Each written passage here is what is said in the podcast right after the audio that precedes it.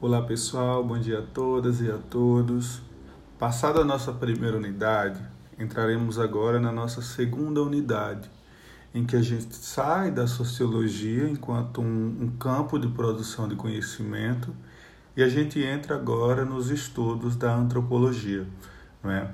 que são essas ciências que se dedicam ao estudo do homem na sua totalidade. Não é? É, na aula de hoje nós abordaremos é, os primeiros aspectos conceituais que vão trazer para a gente, que vão delimitar o que é a ciência antropológica né, e qual é o seu projeto.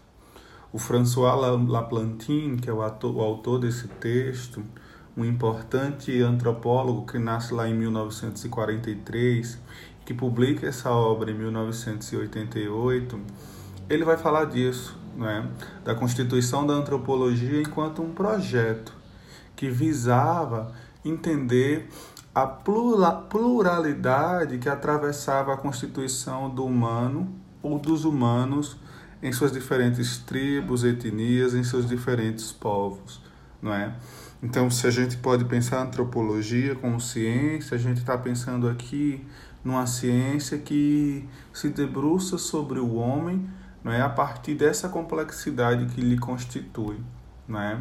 é um homem que agora não é mais apenas sujeito do conhecimento, mas também aquele o objeto a ser investigado. Não é?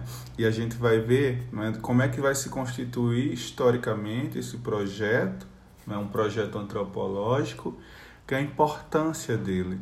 Né? E é isso. Né? A partir de agora, a gente vai começar a penetrar no campo da antropologia, que é um campo bem interessante de entendimento do humano né, nas suas diversas facetas, nas suas diversas camadas de vida. E até lá!